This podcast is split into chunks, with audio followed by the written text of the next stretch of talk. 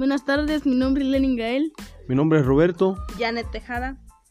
Y, en esta tarde hablaremos del libro El Caballero de la Armadura Oxidada, en su primer capítulo, El Dilema del Caballero. Y nos relata a una persona, a un caballero eh, eh, con una familia, con tres personajes importantes, que es su esposa y su hijo.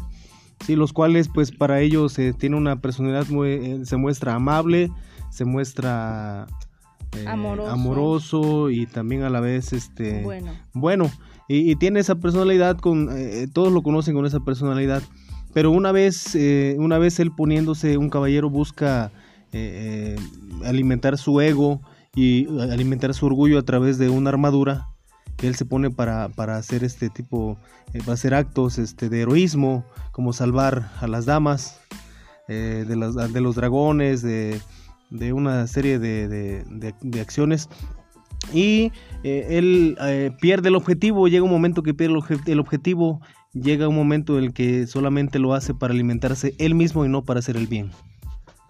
En el capítulo 2, en los bosques de Merlín, el caballero se da cuenta de que su armadura lo está cambiando y él no quiere perder a su familia, a lo cual recurre primeramente al hombre más fuerte, que es el herrero, para que le ayude a quitar la herradura, la armadura, pero como no puede, él, él, Va este, con el bufón.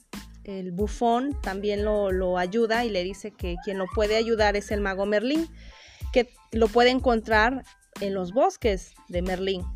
El caballero se adentra en esos bosques y es ahí donde comienza la transformación del caballero de la armadura oxidada. Bien, pero antes este, vemos que pues esto crece tanto, o sea, la- el, sentido de, sentirse tan poderoso a, través de la armadura y de sentirse que él tiene el, poder, eh, él que crece su ego y crece tanto que pues ya no llega un momento que no puede, no sabe qué hacer y no puede quitarse ya la armadura. Literalmente en la vida cotidiana pues es es una situación ya complicada porque crece tu orgullo, crece el ego y no te cambia la vida totalmente. Bueno, eso ha sido todo por hoy. Gracias. Adiós.